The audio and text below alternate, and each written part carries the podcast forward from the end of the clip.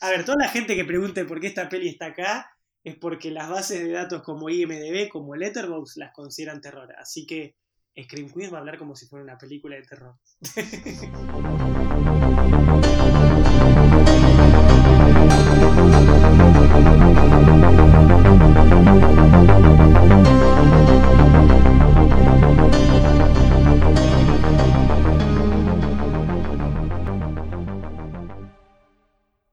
noches, Screamers, y bienvenidos a una nueva review después de tanto tiempo. Literal, creo que la última review se hizo a principios de marzo, ¿no? Hace un mes más o menos. No, para mí, para mí es que la cuarentena te está jugando como un.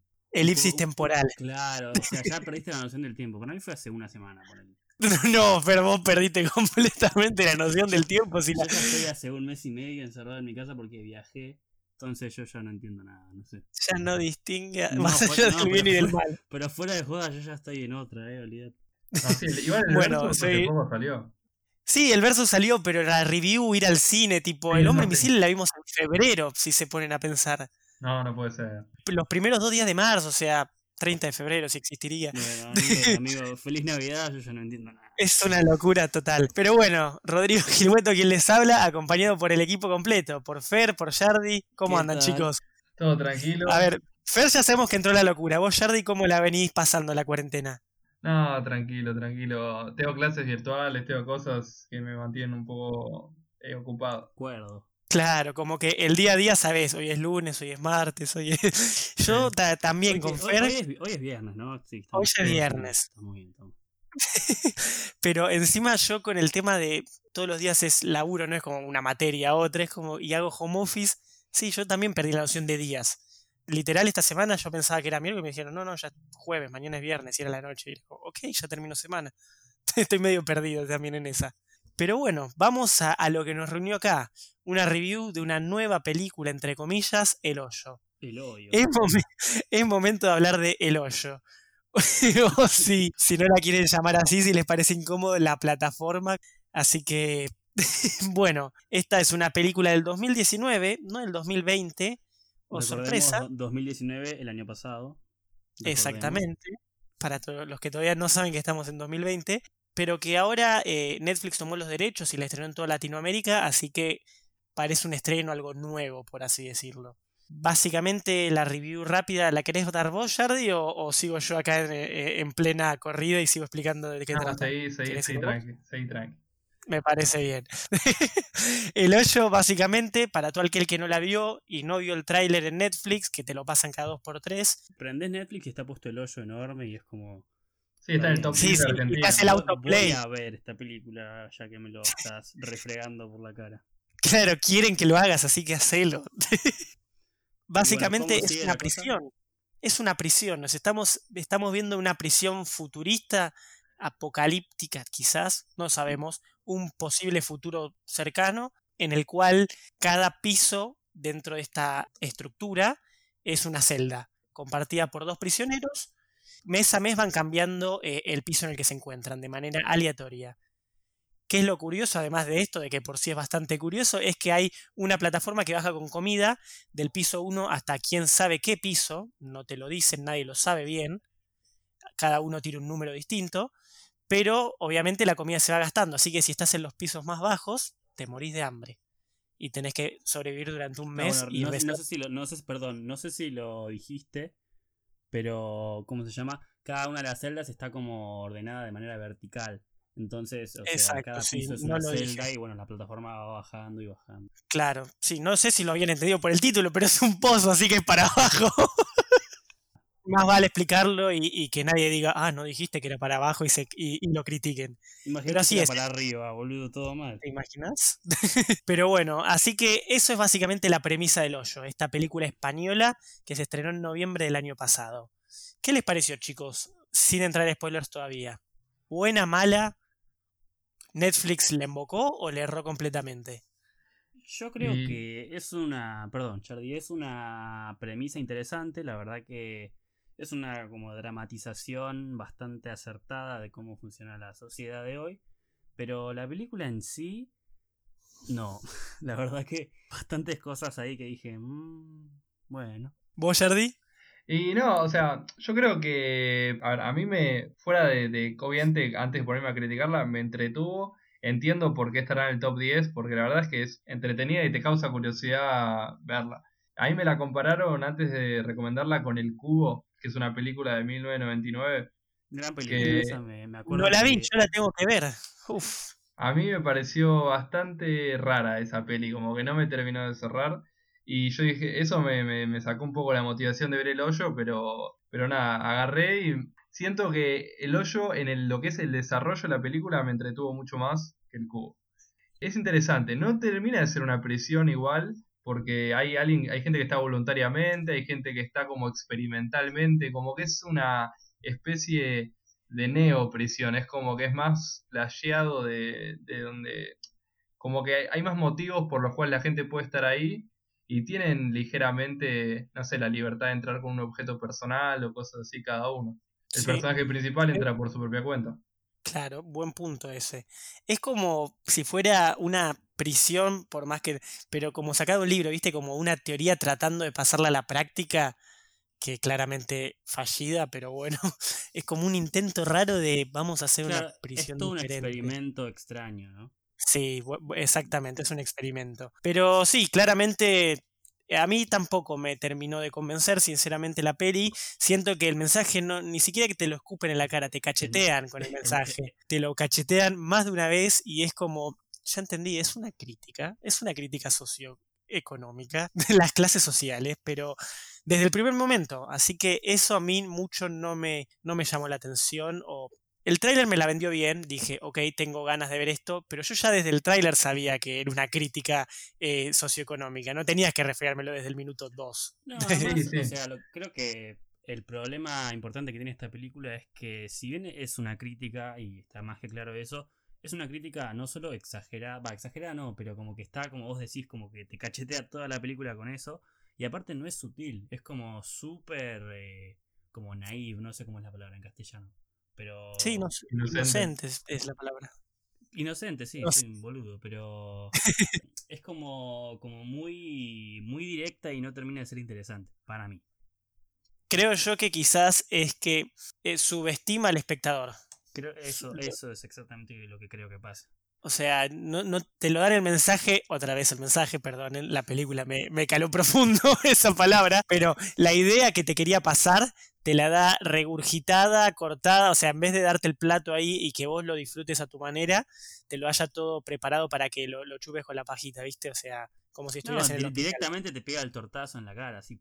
Y, y eso, sí, no, no me gustó que me subestime tanto. Es como, sí, hay, hay cosas que me las explicas y las entendí. Y a veces que lo mejor que puedes hacer es que cada uno se lleve la idea propia, ¿viste? Pero, pero bueno, más, un poco más de información, de data dura para la gente que quiere saber más de esta película española. La verdad que el elenco es bastante desconocido, de por sí son actores que no, no tienen tanto renombre ni siquiera en España de por sí, con la excepción tal vez de Iván Mazagué, que actuó en El laberinto del fauno. El laberinto del fauno Sí. es una gran película. Y, Y- el barco también, estaba, estuvo en Netflix, no sé si sigue estando, pero... Me, la, me dijiste vos, Fer, ¿qué onda eso? es una serie también así, apocalíptica, con así críticas a la sociedad y no sé qué mierda, pero está interesante. Es como O sea una novela así como las de Polka, pero con efectos especiales y mensajes de piola. Ok, perfecto. Así que el actor principal quizás es el más reconocido dentro de esta película. Y, Y, era el único que me sonaba a mí, la verdad. sí, y Antonia San Juan, quien es la que hace de Imogiri, eh, una de las prisioneras, que también trabajaba antes en la plataforma. Sin entrar mucho en spoiler, no estoy entrando tanto. pero que también actuó en Todo sobre mi madre de Almodóvar, así que es una peli bastante conocida esa. Y actuó también en La China. Y después trajeron todos actores bastante desconocidos y eso. Que es más, que si los buscan en IMDB como lo hice yo, la mayoría no tiene fotito. Claro, no, yo también tengo la página acá y no, no sé, no sé cómo son. Pero bueno, ¿por qué estamos hablando de esta película ahora cuando podríamos haber estado hablando el año pasado? Básicamente por, por Netflix. Sinceramente ya salió en noviembre de 2019, como había hablado, pero había solo salido en festivales. Había salido en Estados Unidos, en Sitges en España se estrenó y no mucho más. O sea, la podías encontrar online, pero, pero no había salido mucho de ahí, de, de ese mundito de festivales y eso, que obviamente habíamos leído de por sí, pero no le dimos la oportunidad de verla. Y ahora que Netflix adquirió los derechos de distribución, tuvo su estreno básicamente continental, por lo menos en Latinoamérica. Eh, no, perdón, y también en Europa. Eh, en Europa también, en el resto de Europa se estrenó por Netflix, así que ahora la gente está hablando de esta película y dijimos, bueno, a ver qué, qué dice la gente. ¿Estamos de acuerdo con ella? ¿Qué les está pareciendo el mensaje? Así que eso es básicamente la película. Puntos para destacar, Jardi, algo que, te haya como que quieras resaltar dentro de esta peli. Y es que ya todo, todo comentario creo que ya entra en la sección de spoiler, no, no sé si, si antes... Ah, vos querés ir directo ahí. Yo quisiera tal vez destacar la premisa de por sí, antes total sin entrar en spoiler, pero el universo que conlleva a, a esta prisión me parece como interesante, ¿viste? Es como algo que me da ganas de averiguar más. No sé, me pasó como por ejemplo los Juegos del Hambre. O sea, quiero saber la historia, quiero saber los juegos anteriores y me pasó lo mismo con esto. No sé, eh, por ejemplo, en un momento en una de las celdas, cuando vos, el espectador mira distintas celdas y eso, uno llevó una, una tabla de surf que podías elegir para llevar cualquier cosa. ¿Y por qué una tabla de surf? Quiero saber más de este personaje y es como que hay muchas backstories que se pueden dar que claramente si no sé, los directores, el guionista quisiera profundizar, se pueden dar muchas historias que de por sí pueden ser interesantes dentro de esta idea general. Y eso se lo rescato. La premisa, como la mencionó Fer antes, me pareció original dentro de todo. A pesar de que te escupían el mensaje, eh, la idea de por sí era algo distinto. No, sí, yo una cosa que capaz podría destacar también es que, si bien, nada, me, gustó un poco la, la referencia cultural con el tema del Don Quijote y todo eso, como que si bien está todo centrado en que es una, una cárcel un poco aislada de lo que es el mundo, como que hay un poco, sentís que hay cosas de la afuera que te conectan con un poco de, como si hay algo afuera, no te sentís totalmente aislado dentro de esta prisión en la película. Como cuando hablaba de, cada uno hablaba de su vida previamente, por ejemplo. Sí, no, también, también los objetos en ese aspecto. Claro, te da una idea de sociedad, de civilización. Así que bueno, eh, vos Fer, ¿querés destacar algo sin spoiler antes de entrar? Porque veo que tanto Jardy como yo estamos ansiosos, pero tal vez vos querés decir algo más. Y a ver, sin spoilers, algo que puedo destacar de la película es que, mm, bueno, para la gente que le gustan los efectos especiales y esas cosas, bueno, la plataforma es algo que está como flotando en el aire, no, no tiene como ningún riel, ninguna cosa que así que la sostenga. Y se ve bastante piola eso y en ningún momento lo, lo dudás como... En ningún momento se ve ni muy raro, ni muy falso, ni muy... Ni muy así raro. Porque... Un efecto pedorro. Claro, es como que en ningún momento dudás de que eso es así porque sí y, y, es como que lo internalizás rapidísimo y está y en ningún momento lo dudás a lo largo de la película como te puede pasar, no sé, viendo Black Panther que tiene momentos, o sea, es una película que es conocida por tener momentos donde a veces se les va un poco la, el realismo con los efectos especiales.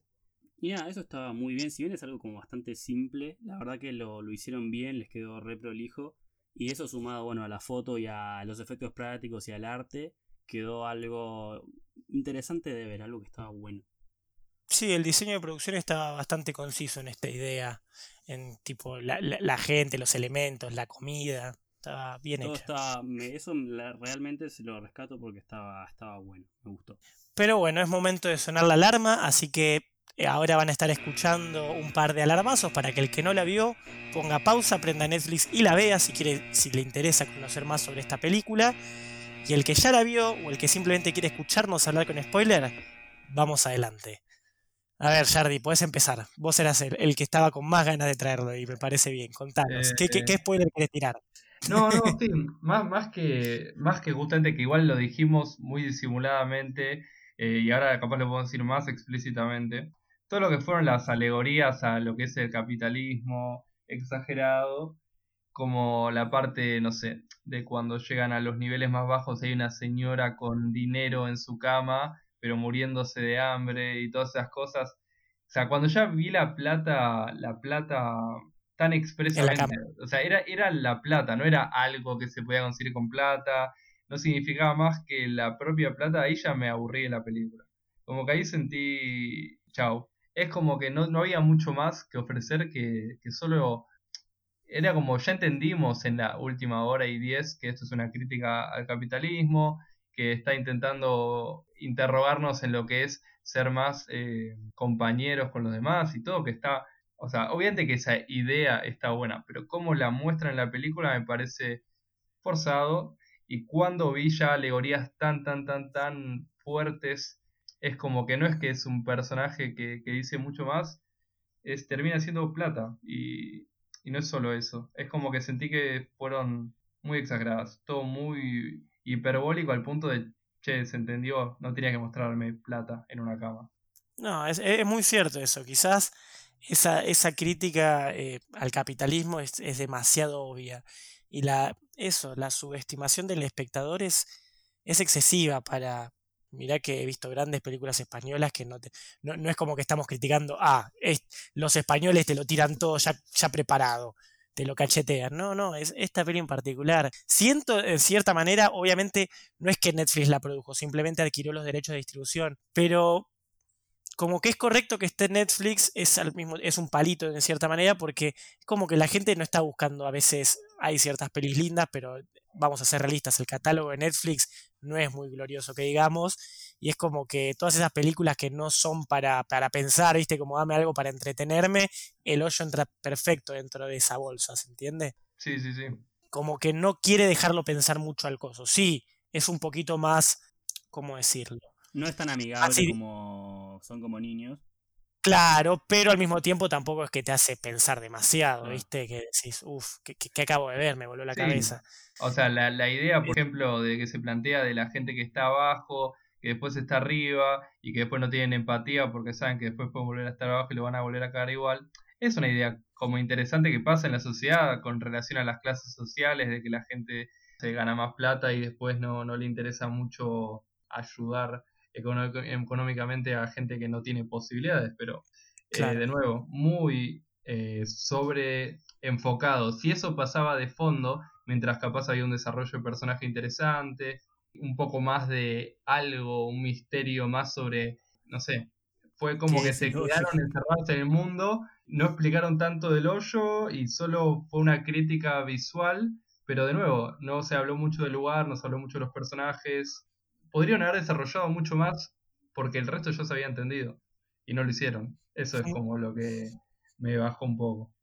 Hablando de personajes, algo que no me gustó fue, fueron los compañeros de Zelda. Eh, básicamente eran exposición número uno, exposición número dos, justamente. El primero explicándole por qué estaba ahí eh, y el, todo el lugar y cómo se manejaban las reglas de juego, por así decirlo, y el segundo explicándole un poco más de la parte administrativa burocrática y es como, sí, bueno. El tercero, eh, el, último que tiene, que ya te digo el nombre del personaje, que era...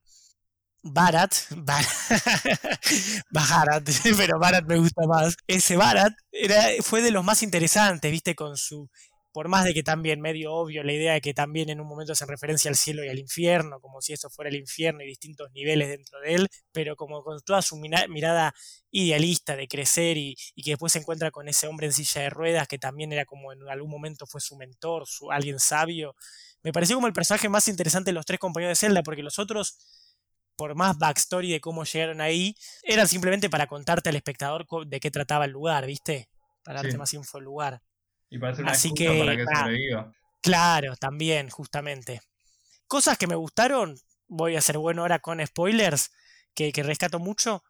Toda la idea de, que no se sabía cuántos pisos había y de que decías, bueno, hay un límite y de repente seguía por más y de cómo en cierta manera la sociedad igual, de, la sociedad porque representaba eso, pero de, te termina cagando que siempre se puede ir más bajo, viste, que no sé, la que era parte del sistema que va a la cárcel y le dice, no, como mucho hay 200, pum, 202 niveles, no, bueno, 150, pum, que termina viendo 333, me pareció muy interesante, ¿hasta cuánto puedo bajar? ¿Qué tan bajo puedo caer?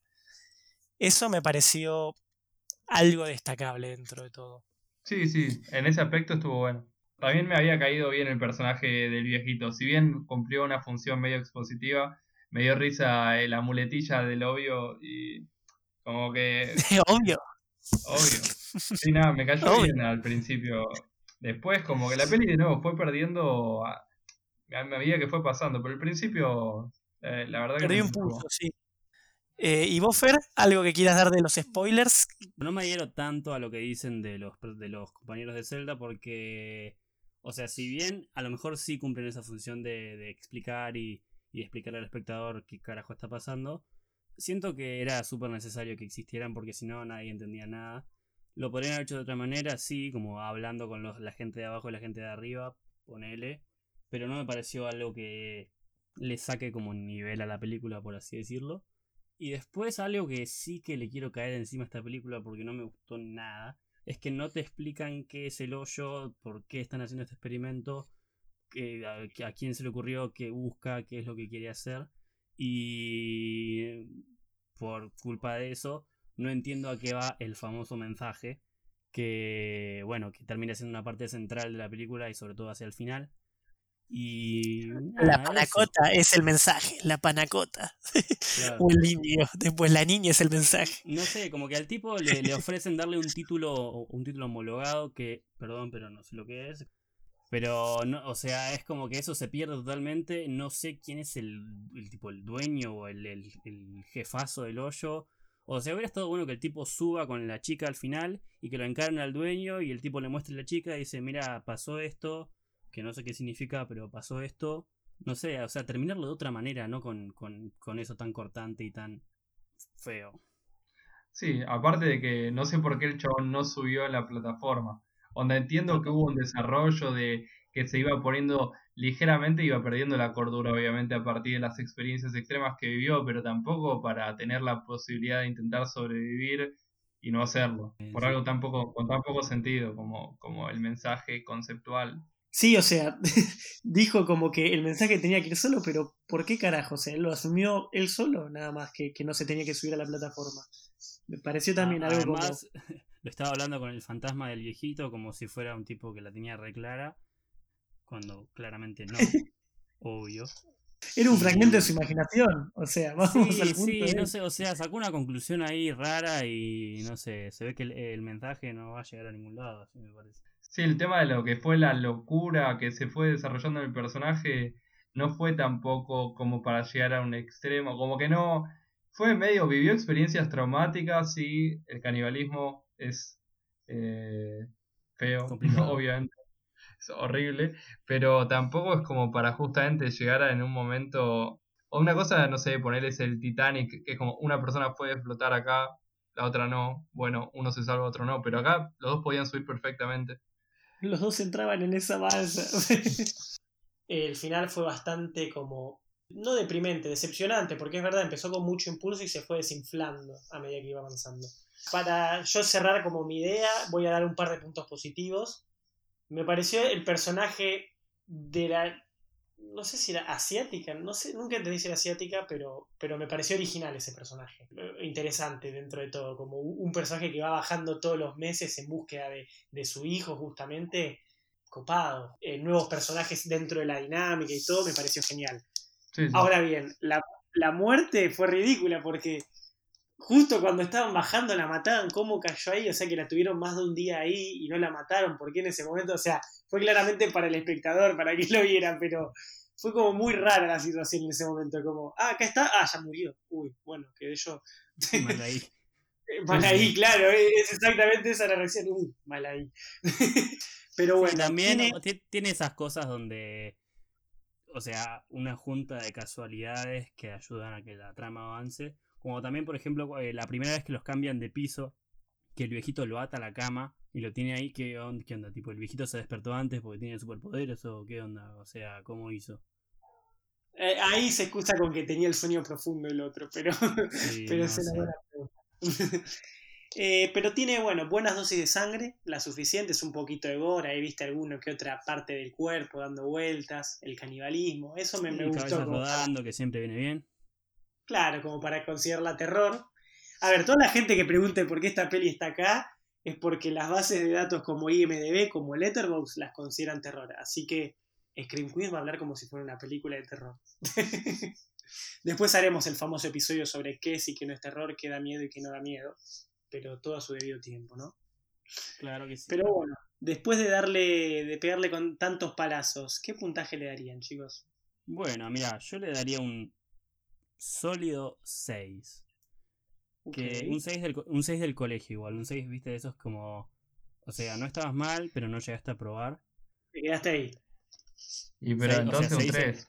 Entonces un 3, si estuviéramos en la facultad, sí, un 3. Pero 3 es muy malo, no sé, no me parecía. Un 6 de secundaria, secundaria de provincia, ¿no? Eso es muy específico para todos los oyentes de otros lugares. Y bueno, perdón.